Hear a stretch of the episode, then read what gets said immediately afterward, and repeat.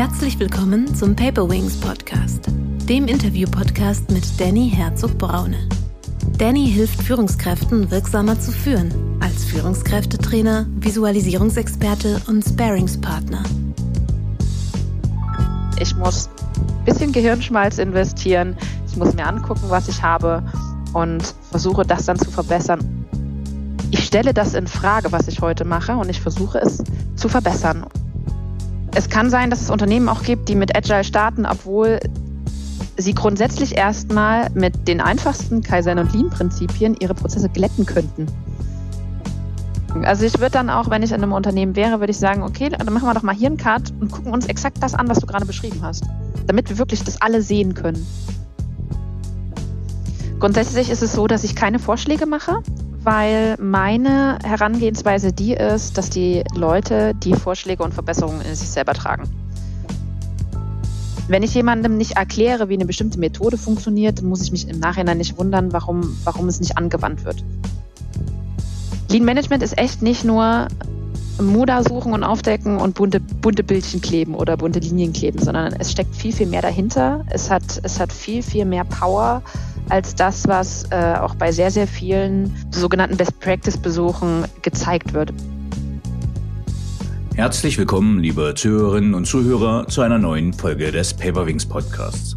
In der heutigen Folge soll es um Kaizen und Lean Management gehen. Gleich zum Anfangsklärung Lean heißt schlank. Was Kaizen bedeutet, wird mein Gast erklären.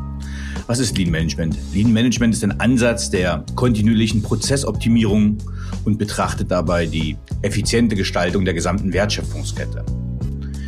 Und zu diesem spannenden Thema habe ich mir eine praxiserfahrene Expertin eingeladen, Nadja Böhlmann. Derzeit arbeitet Nadja für das weltweit agierende finnische Familienunternehmen Technos als Gruppenverantwortliche für den Bereich Kaizen und Prozessverbesserung. Später oder vorher war ihr Weg auch unter anderem beim Kaizen-Institut als Beraterin.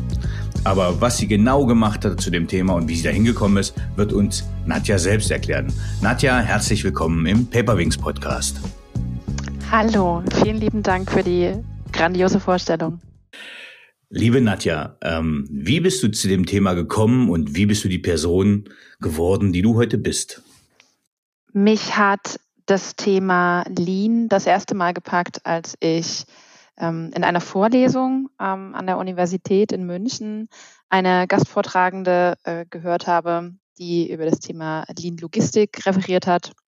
Und ich war einfach so fasziniert davon, wie Prozesse verändert werden können, wie Prozesse verbessert werden können und mit welchen äh, Methodiken und Taktiken das Ganze getan werden kann. Da war ich einfach seit 2009 entfacht und äh, habe seitdem nie wieder aufgehört, über das Thema nachzudenken und habe mich dann versucht, in die Richtung zu entwickeln, dass ich Teil davon sein kann, Arbeitsabläufe von Menschen zu verbessern oder dabei helfen kann, sie zu verbessern, dass sie sie auch selbst verbessern.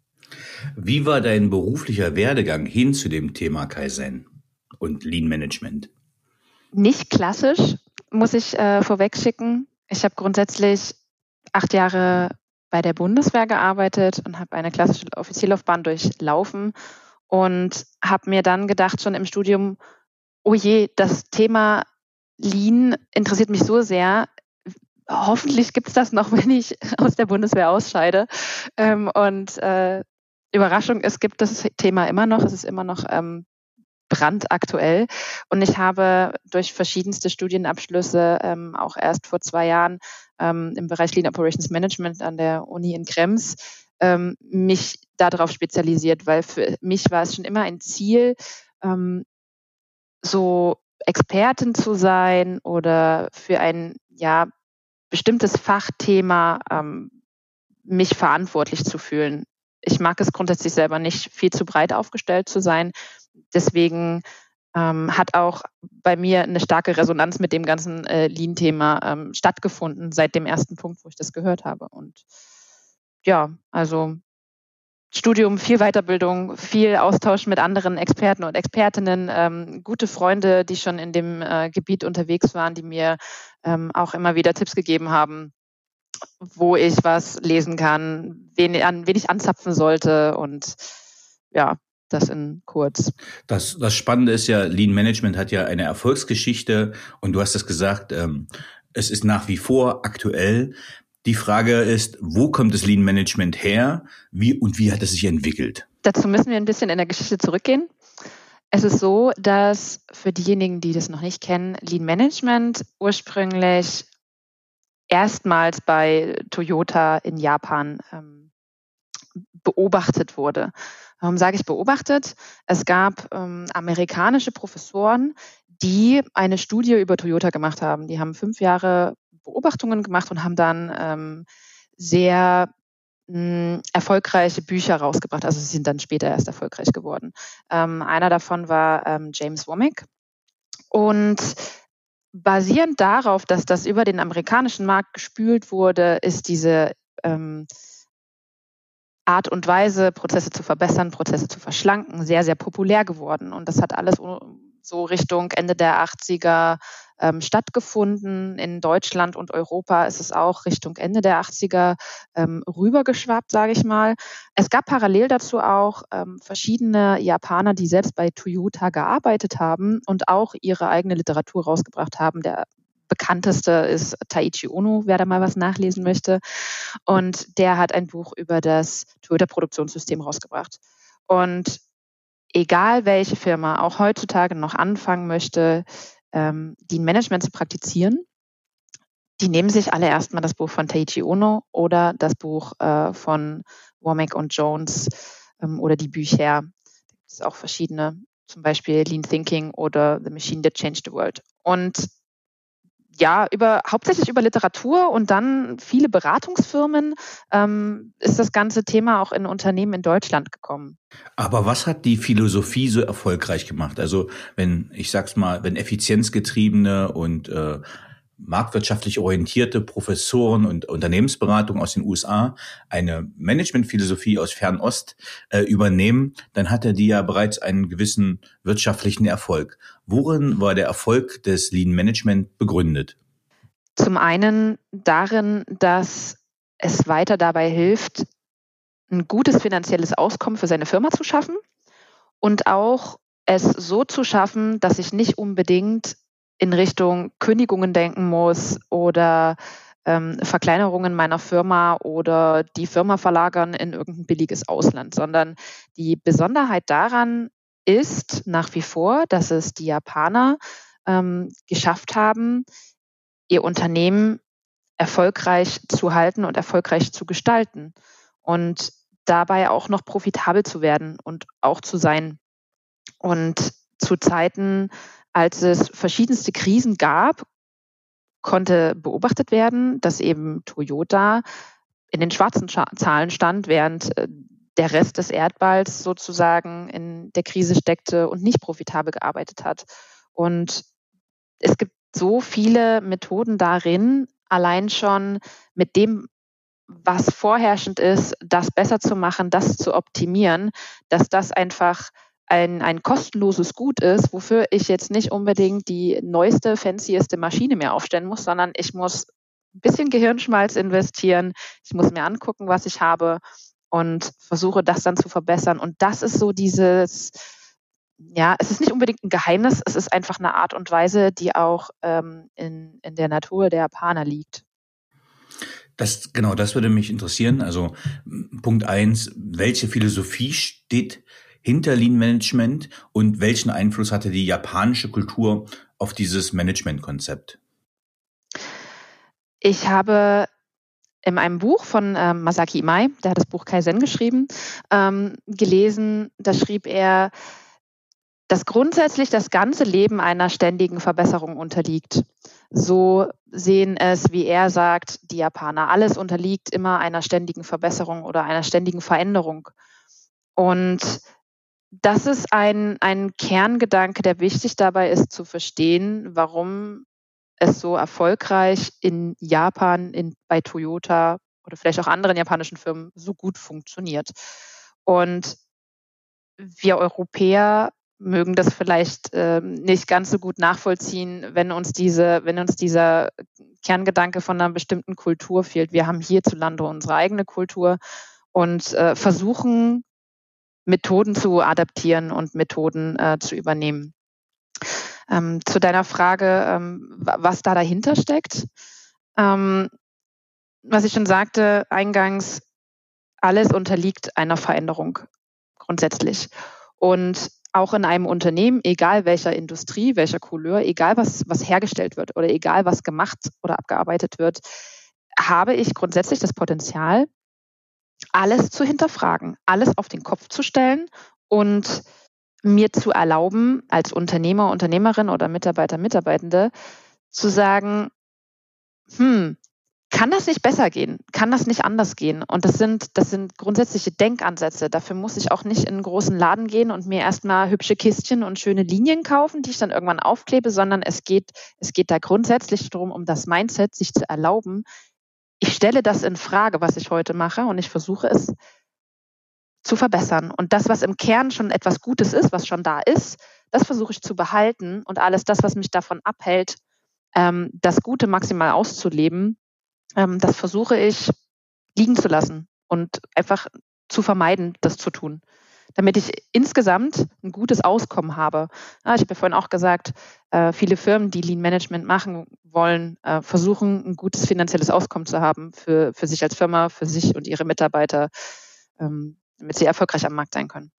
Ähm, du hast eben schon in deinen Ausführungen gesagt, ähm, kontinuierliche Verbesserung. Also es gibt ja dieses Continuous Improvement oder kontinuierlicher Verbesserungsprozess. Kommt es aus dem Lean Management? Es ist ein Übersetzungsthema, muss ich sagen. Also Continuous Improvement wird sehr, sehr stark mit Lean Management in Verbindung gebracht.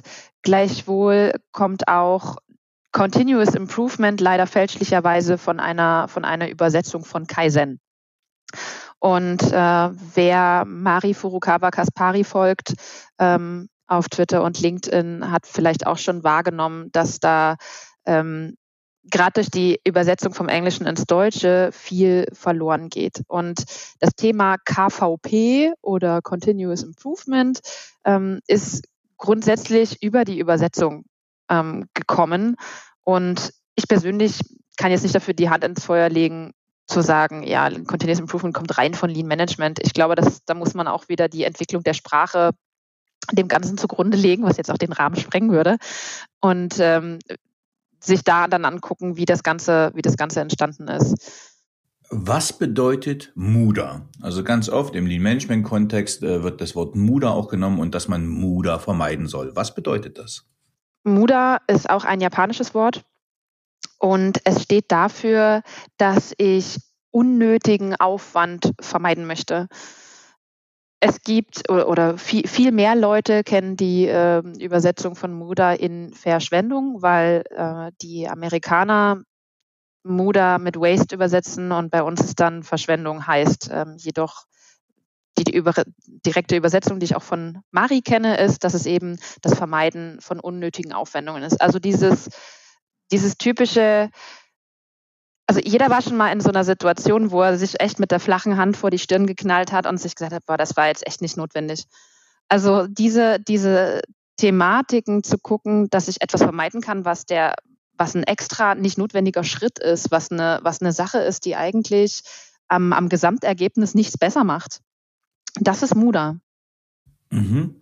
Ähm, ich habe mal von äh, Conny Detloff, einem bekannten Berater, äh, eine Grafik übernommen, ähm, habe die visuell neu aufbereitet, habe die äh, gepostet bei LinkedIn und die ging durch die Decke. Und zwar ging es damals um das Thema Lean versus Agile. Das heißt Lean Management, schlankes Management gegen agiles Management gegenübergestellt. Grundlage für diese Grafik war, dass mich ein Kunde einmal gefragt hat, ist Lean und Agil nicht dasselbe?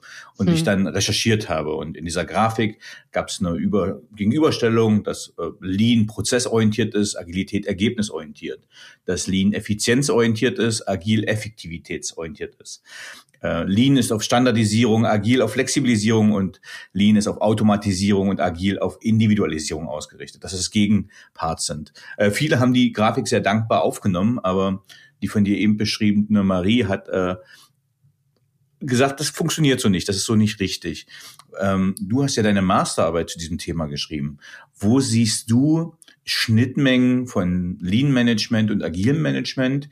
Äh, und wo sagst du, das kann man nicht übereinander legen? Es ist wichtig zu verstehen, äh, wie beide, wie beide Ansätze äh, entstanden sind. Das ist das Erste. Das ist auch was, was ich mir in meiner Master-Thesis angeschaut habe, weil um, also für mich war das rein auf die Historie auch angelegt, um zu verstehen, was baut aufeinander auf. Ne? Und es ist nachweislich so, dass vieles von dem, was heutzutage auch im Bereich Agilität angewendet wird, auf Kerngedanken aus dem Lean Management fußt.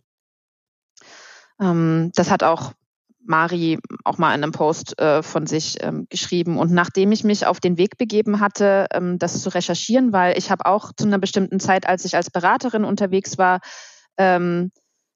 habe ich gesagt, okay, ich möchte, ich möchte wissen, was das mit, mit Agile auf sich hat und habe dann eben Scrum Master und Product Owner ähm, Schulungen gem gemacht und besucht und saß dann auch drin und dachte mir so, wow, okay, das ist ja jetzt nichts Neues. Also für, für mich als, als Kaizen-Person dachte ich mir so, warum, warum, warum geht hier so gerade der Punk ab und warum wird das so durch die Decke gehypt?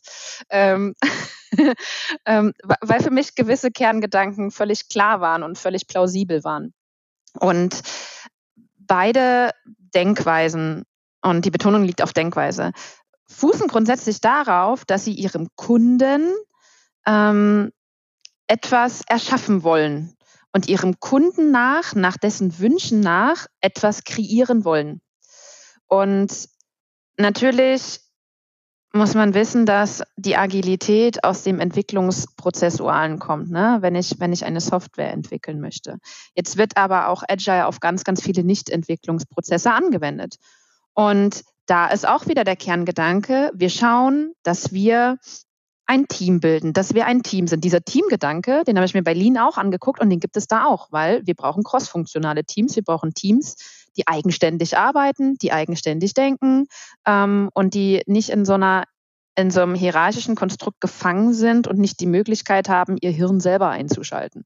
Und von diesem Teamgedanke her gleichen sich diese Denkweisen ebenfalls.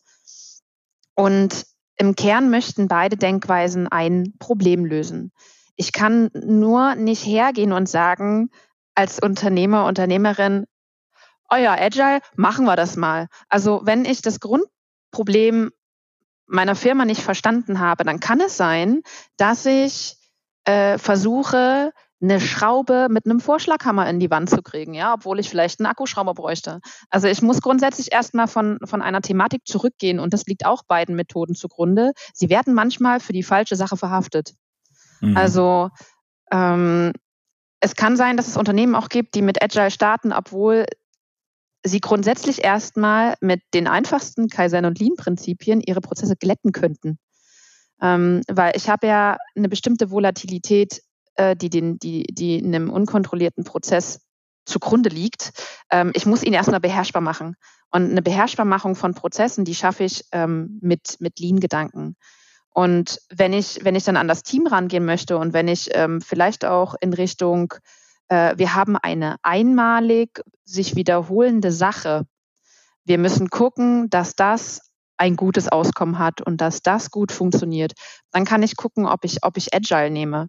Nur es ist so, was mich manchmal daran stört, ist, dass das Agile so, so rübergeschwappt wird über Unternehmen, wie es bei Lean Management passiert ist. Ne? Dass das so dieses Allheilmittel ist mhm. und dabei aber nicht verstanden wird, dass ich, dass ich Agile auch teilweise nur punktuell einsetzen kann. Und auf der anderen Seite ist es so, ähm, dass ich in dieser Recherche für die Masterthesis herausgefunden habe, weil ich mich auch mit ganz vielen Unternehmen unterhalten habe, ne? Ähm, die gesagt haben, naja, uns ist eigentlich egal, was vorne drauf steht. Hauptsache, uns hilft das dabei, das, was ich gerade vorher gesagt hatte, Hauptsache, es hilft uns dabei, unsere Probleme ähm, zu lösen. Und habe ich auch äh, mich mit Conny Detloff dazu unterhalten und wir hatten auch ein sehr, sehr cooles Gespräch darüber. Und das Kernergebnis war auch, ich muss einfach nur wissen, was ich lösen möchte. Und es ist völlig egal, ähm, wie ich das Ganze label. Weil ich glaube, wir sind in einer Kultur angekommen, wo es wichtig ist, dass ich mich darüber ähm, identifizieren kann, welche, welches Label ich jetzt einer angewandten Methode gebe, statt dass wir darauf uns besinnen, welches Problem der Mitarbeitenden oder welches Problem der Firma oder der Kunden möchte ich denn lösen.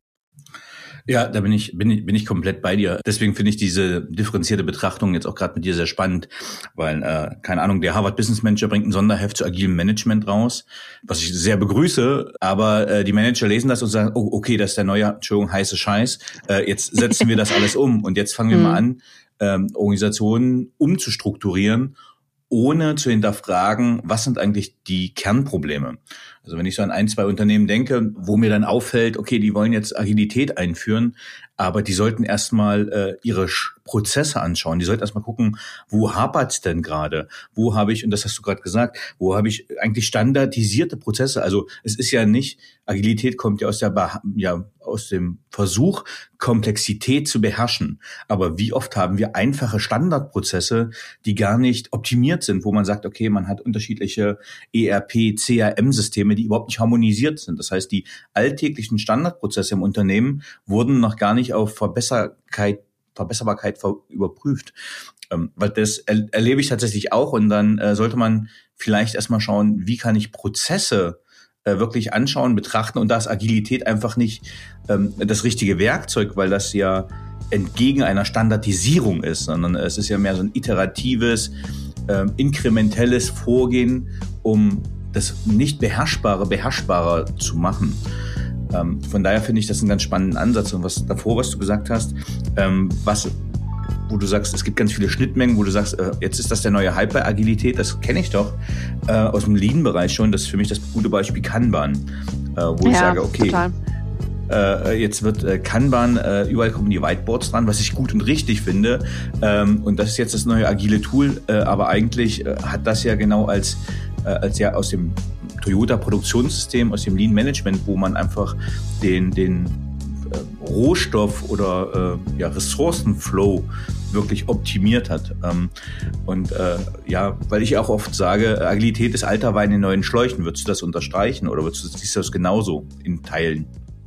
Das würde ich nicht unterstreichen, einfach aufgrund dessen, dass es neben Kanban auch viele andere Methoden gibt, die da angewendet werden, die ein anderes Ergebnis erzielen, als wenn du sie bei Lean anwenden würdest. Also ich habe zum Beispiel auch, es gibt in, es gibt im Lean Management äh, gibt es äh, gibt es das sogenannte Hoshinkanri. Das ist eine Art und Weise, wie ich eine Strategie in einem Unternehmen aufsetzen kann, wie ich es dann mit Kennzahlen messbar mache, mir ein Kennzahlensystem dabei überlege, dass ich äh, meine Strategie irgendwann mal erreichen kann. Und ähnliche äh, ähnliche Sachen gibt es ja auch im, im agilen Bereich, ne? Stichwort ähm, OKR. Also von daher ähm, hast du du hast ähnliche oder Ver Verwandtheiten von Methoden, nur die haben unterschiedliche Tiefen. Die haben unterschiedliche ähm, Betrachtungsweisen, wobei wirklich immer, und das finde ich ist die Besonderheit am, am Lean und Kaizen, es ist so ein ganzheitliches Fenster, in dem ich, in dem ich die Dinge betrachte. Ich versuche, alles in Betracht zu nehmen eines Unternehmens. Und ich versuche zu gucken, wie ich Abhängigkeiten äh, miteinander auch beherrschbar mache, während ich ja, und da mag ich jetzt vielleicht das in sehr einfachen Worten erklären, wie ich das verstanden habe im Agilen, ist es ja so, Du hast, du hast grundsätzlich Teams, die du durch diesen ähm, iterativen Ansatz voranbringen möchtest. Du möchtest die an ein Ziel bringen. Du hast immer kurzzyklische ähm, Retrospektiven über das, was erarbeitet wurde, und dann geht es an die nächsten Pakete, sodass du dich halt innerhalb dieser Entwicklungsphase von etwas, in der etwas entstehen ähm, soll, willst du dich ähm, maximal konzentrieren um dann das zu erreichen, was der Kunde möchte. So und das ist ein das ist ein kleinerer Abschnitt als dieses riesengroße äh, sogenannte End-to-End Lean Denken, weil da schaust du wirklich, okay, wenn jetzt ein Kunde bestellt, bis hinten, wo wir es verschicken, was passiert denn da alles? Und, und deswegen kann ich nicht sagen, dass es alter Wein in neuen Schläuchen ist, auch wenn die einen Methoden oder Denkansätze auf anderen aufbauen. Ich glaube, das ist, das ist was, das in der Entwicklung von Fachmethoden, Fachbereichen zugestanden werden muss, dass der eine der Vorreiter für das andere vielleicht gewesen ist, weil sonst würden wir uns ja in der mhm. Menschheit auch gar nicht weiterentwickeln, wenn wir sagen würden, nein, wir machen immer noch Tauschhandel mit Salz und Mehl und Geld setzt sich nicht durch. Ja, es ist, es ist doch exakt das Gleiche. ja, also schöne Beschreibung. Ähm, wenn ich jetzt, äh, du warst ja Beraterin und jetzt bist du ja auch in einem Unternehmen in dem Bereich tätig. Ähm, wenn ich jetzt mit dir zu einem Unternehmen gehen würde, äh, als, als Partnerin, als Beraterin und ähm, ich gucke durch die Agilitätsbrille und du guckst durch die Lean Management Brille mhm. oder Kaizen Brille. Ähm, was würden wir, was würdest du dir anschauen in dem Unternehmen äh, mit einer Lean Management Brille? Ich würde mir anschauen, wie gearbeitet wird und ich würde mir anschauen, was dabei entsteht. Ähm, wie gearbeitet wird, mm, muss ich so übersetzen, in dem Sinne, dass ich mir angucke, ich versuche zu verstehen, was vielleicht ein bestimmtes Team oder ähm, Leute in einem Prozessabschnitt oder Leute in einer Abteilung ähm, eigentlich als, als Ziel haben, was sie erreichen sollten oder was deren tagtägliche Abläufe sind. Und dann versuche ich zu gucken, okay, ähm, passiert das auch den ganzen Tag oder passieren da andere Sachen? Und da kannst du, da kannst du auf Ergonomie schauen. Du kannst drauf schauen, hat derjenige immer alles das zur Verfügung, was er braucht?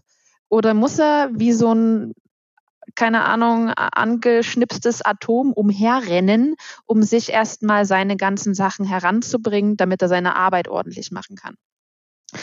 Ähm, ich würde mir auch angucken, was wird, was wird in Besprechungen gesagt? Äh, was sind die Probleme und wie wird damit umgegangen? Und gibt es nicht vielleicht ähm, eine andere oder bessere Möglichkeit, dann damit umzugehen? Ich würde mir auch angucken, wie Besprechungen gemacht werden. Klassischerweise, und das ist heutzutage auch immer noch so, obwohl Lean Management sehr, sehr lange schon Einzug gehalten hat, viele Besprechungen finden am Meetingraum statt und nicht an dem Ort des Geschehens, wo produziert oder gearbeitet wird. Und dann bringen alle immer ihre ganzen Stapel Papiere mit oder ihre ganzen Laptops mit. Und dann denkst du dir so, okay, lass uns das doch mal jetzt angucken. Also ich würde dann auch, wenn ich in einem Unternehmen wäre, würde ich sagen, okay, dann machen wir doch mal hier einen Cut und gucken uns exakt das an, was du gerade beschrieben hast, damit wir wirklich das alle sehen können. Weil was passiert mit Sprache? Es, es redet jemand, er erklärt was und jeder durch seinen eigenen Hintergrund nimmt Themen völlig anders auf und verarbeitet es dann anders. Und durch diese Eindeutigkeit, wir gehen an den Ort, wo exakt dieses Problem entstanden ist oder wo der Prozess abläuft und dann gucken wir uns das alle an, damit wir alle wissen, wir reden von der Farbe lila und nicht von, keine Ahnung, Tweety Gelb. Und ähm, jetzt machen wir die Analyse, also du schaust mhm. dir das Ganze an. Mhm. Und wie ist so ein begleitender Prozess dann im Unternehmen? Also wie würdest du weiter vorangehen? Würdest du zwei Wochen, würdest du jetzt Verbesserungsvorschläge geben? Würdest du die Leute abholen und fragen, ist das der richtige Prozess? Wo kann man den verbessern? Oder was würdest du als Beraterin jetzt tun? Grundsätzlich ist es so, dass ich keine Vorschläge mache, weil meine Herangehensweise die ist, dass die Leute die Vorschläge und Verbesserungen in sich selber tragen. Es, du kannst einen Rahmen aufspannen und sagen, es gibt Methoden, es gibt grundsätzliche Dinge, die dabei helfen, das besser zu machen ähm, oder die dabei helfen, das Problem zu lösen, das du gerade hast. Das ist ungefähr wie, oh Gott, ich bin immer Fan von einfachen Beispielen.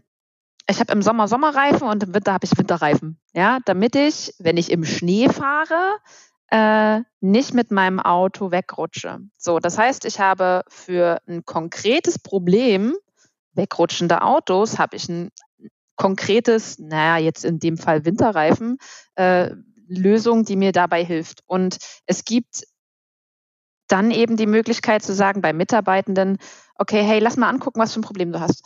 Ähm, was, was würdest du verbessern oder ähm, welche Thematiken sind die gerade, die dich davon abhalten, das Maximale aus deiner Arbeit rauszuholen?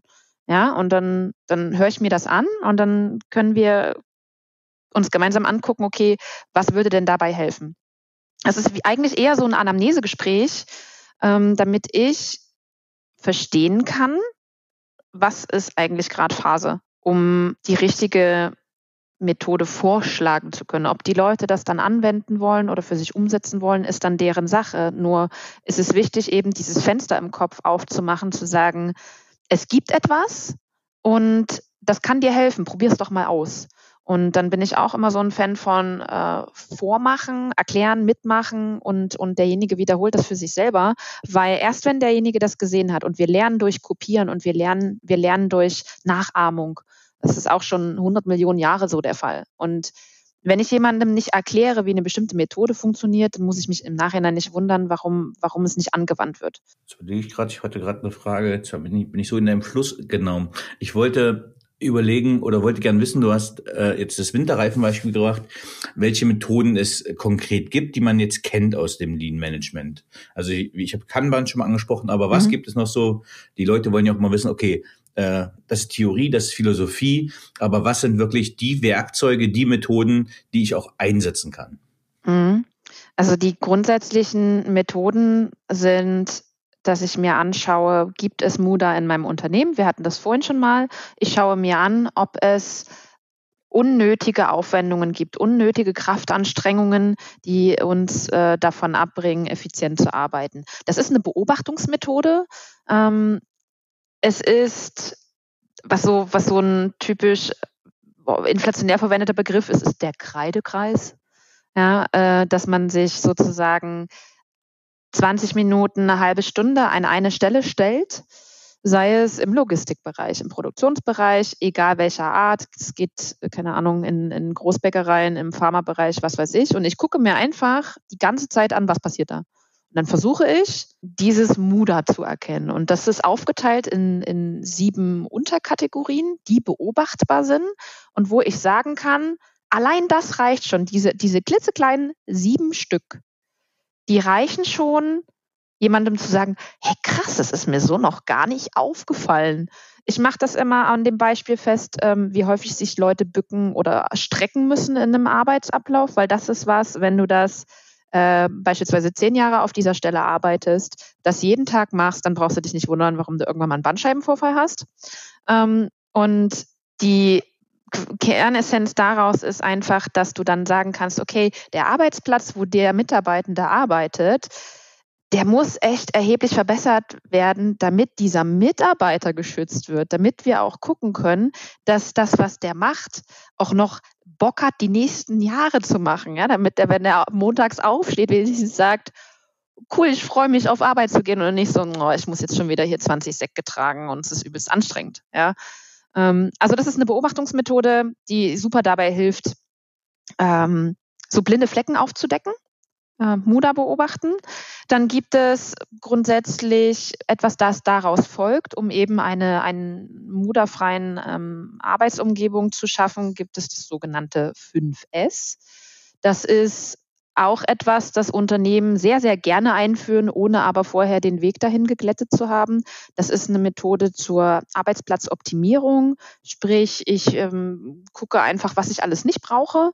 Ähm, das lege ich weg. Dann gucke ich, wie das, was ich noch brauche, das ja geordnet anordnen kann. Ich versuche das ähm, nachhaltig wiederholbar zu gestalten, so dass es immer wieder so ist. Ähm, auch wenn ich geteilte Arbeitsplätze habe, also sprich ein Tag, äh, Spät- und Nachtschicht-Arbeitsplatz, sodass wenn ähm, jemand anders wieder an den Arbeitsplatz kommt, es gena genauso ist, wie derjenige auch es braucht, weil der ja dieselbe Arbeit, ähm, Arbeit verrichten würde. Ähm, 5S ist leider auch so, dass in den Köpfen der Leute hauptsächlich äh, bunte Linien für Staplerwege und Palettenstellplätze in den Sinn kommen. Jedoch ist auch das mehr, ähm, genauso wie Lean viel mehr ist als, als was, das, was es beschrieben wird. Die nächste Methode oder das nächste, was ein Teil von Lean mittlerweile ist, ist Kaizen, also dieses ähm, ständige Hinterfragen dessen, ob es nicht besser geht und dass ich, dass ich ähm, das Gute besser machen kann. Und ja, dann hast du Kanban, dann hast du ähm, grundsätzliche Prozessharmonisierungstechniken.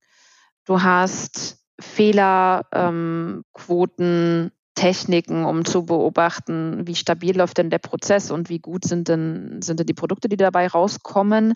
Ähm, das kann ich auch alles messbar machen. Nur es sind, es ist so, so viel Ich glaube, das sprengt auch unsere Zeit. Ähm, was da noch mehr da ist, nur, und das ist, das ist auch ein, mein Appell an diejenigen, die dann zuhören. Lean Management ist echt nicht nur Muda suchen und aufdecken und bunte, bunte Bildchen kleben oder bunte Linien kleben, sondern es steckt viel, viel mehr dahinter. Es hat, es hat viel, viel mehr Power als das, was äh, auch bei sehr, sehr vielen sogenannten Best Practice Besuchen gezeigt wird. Weil das, was ich natürlich sehe, sind bunte Bildchen und schöne Linien und sieht ordentlich aus, wie bei Tine Wittler bei Schöner Wohnen. Ne? Nur ich, ich schaffe es mit nur so wenigen Methoden, die Prozesse beherrschbar zu machen. Ähm, ja, finde find ich, war ein schön, sehr schöner Exkurs in die ganzen Methoden, die man vielleicht auch alle schon mal gehört hat. Also da auch nochmal an die Zuhörerinnen und Zuhörer gerne nochmal nachschlagen. Das ist ein sehr spannendes Thema.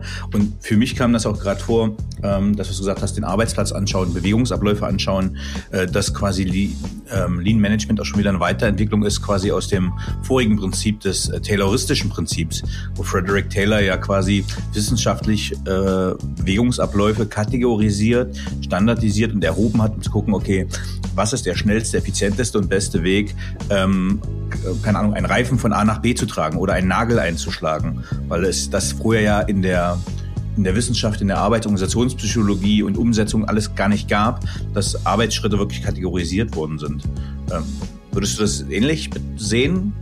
Ja, auf jeden Fall, weil du, du kannst so, so viel Kleinigkeiten beobachten, die unterschätzt werden, dass das wirklich was bringt.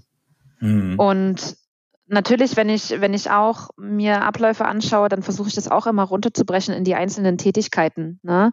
Nur beschreibe ich mir nicht die Tätigkeiten, die der Mitarbeitende tut, sondern ich versuche aus, aus der Brille desjenigen zu lernen und zu verstehen, was er tut, äh, der jeden Tag damit beschäftigt ist. Weil was, was, was bilde ich mir denn ein, zu sagen, wie jetzt der Ablauf ist? Ich, mhm. muss, ich muss diejenigen fragen, die wirklich diesen Ablauf machen. Und dann kannst du einerseits schon durch Zuhören mitbekommen, wenn die, wenn die Tonlage verändern, dann kommt es zu einem Ablauf, der anstrengend ist oder der nervig ist.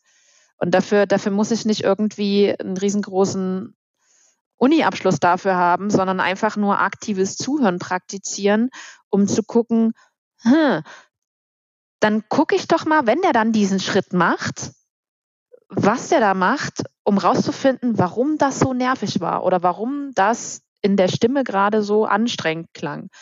Ähm, vielen Dank, Anja. Ich habe eine letzte Frage zu unserem Hauptblog. Und zwar gibt es ein auch sehr bekanntes Buch von Eric Rees, ähm, Lean Startup.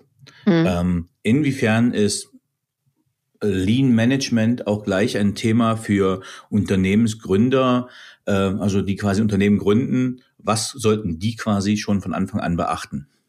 Ich muss gestehen, ich kenne das Buch nicht und ich bin auch im Lean Startup Bereich nicht bewandert. Was ich jedoch sagen kann aus der reinen Lean Brille und was es bringt, ist, dass ich mir grundsätzlich überlegen kann und muss, was wollen meine Kunden? Und diese, diese Kundenfrage, die ist etwas, das ist immer vorherrschend. Denn ich versuche ja nicht, ein Produkt zu kreieren, um dann möglichst viel Kohle zu machen, sondern ich habe herausgefunden, dass die Menschheit ein Problem hat. Ich biete eine Lösung an. Also versuche ich doch dann auch diejenigen zu fragen, deren Problem ich lösen möchte was denen denn am meisten helfen würde. Also wirklich dieses, dieses kundenzentrierte, kundenorientierte Denken, dass ich, dass ich die frage, für die das, für die das Ding irgendwann mal ist. Und, und das ist auch bei Startups so. Viele, viele, ähm, die haben richtig geile Ideen, die haben auch erkannt, sie können ein Problem äh, lösen von, von Leuten. Es wird sich meiner Ansicht nach manchmal darin verrannt, mehr die geilen Techniken von einer App zu verkaufen, als diejenigen anzusprechen, zu sagen, ich löse damit genau dein Problem. Findest du dich darin wieder? Und, und das ist das Einzige, was ich sagen kann, diese Kundenorientierung, dass das praktiziert werden sollte, ähm, dass auch praktiziert werden sollte, wie stelle ich mich strategisch auf und welche Abläufe entwickeln sich denn dann darunter? Welche Abläufe sind wichtig, dass ich sie tue und welche Abläufe sind vielleicht auch Abläufe, die vielleicht notwendig sind, die ich vielleicht aber jemand anderen machen lassen kann, so dass ich mich mit meiner vollen Power auch wieder darauf konzentriere, was das Wesentliche ist, was dann der Treiber dafür ist, dass ich Kunden zufriedenstellen kann. Mehrwert und Kundennutzen schaffen ist eine Richtig. schöne Zusammenfassung, ja. ja.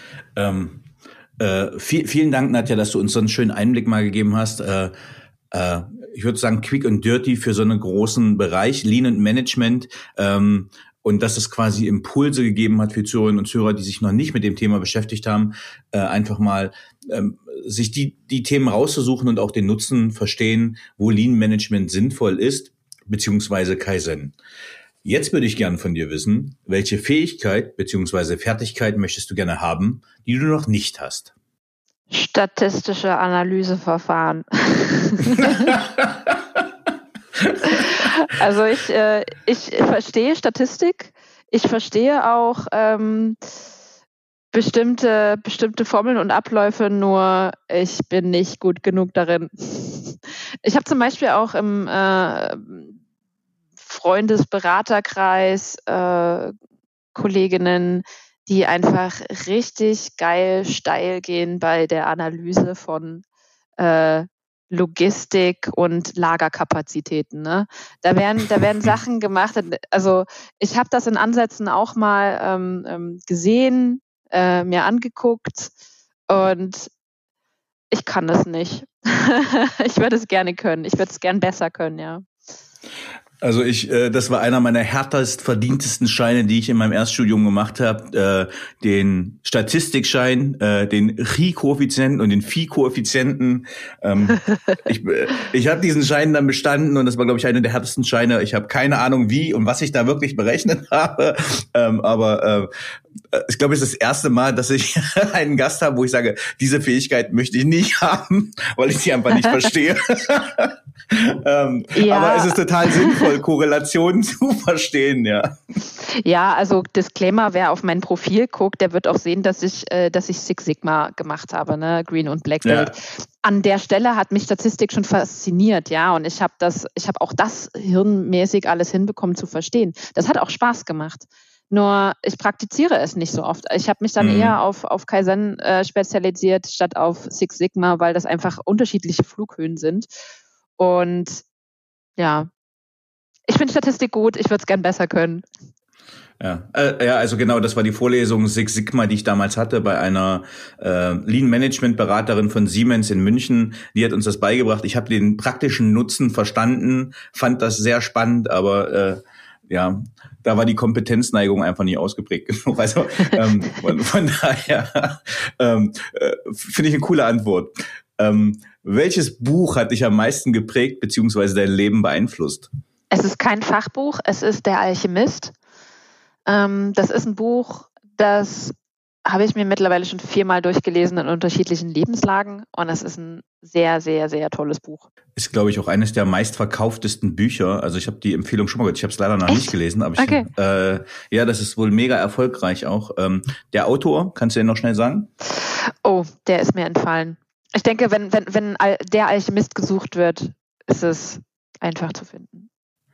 Ja, pa Paulo Coelho ist das. Ähm, genau. Ähm, ja, ich habe es noch nicht gelesen, ich werde es auf jeden Fall mal holen. Also äh, vielen Dank für die Empfehlung.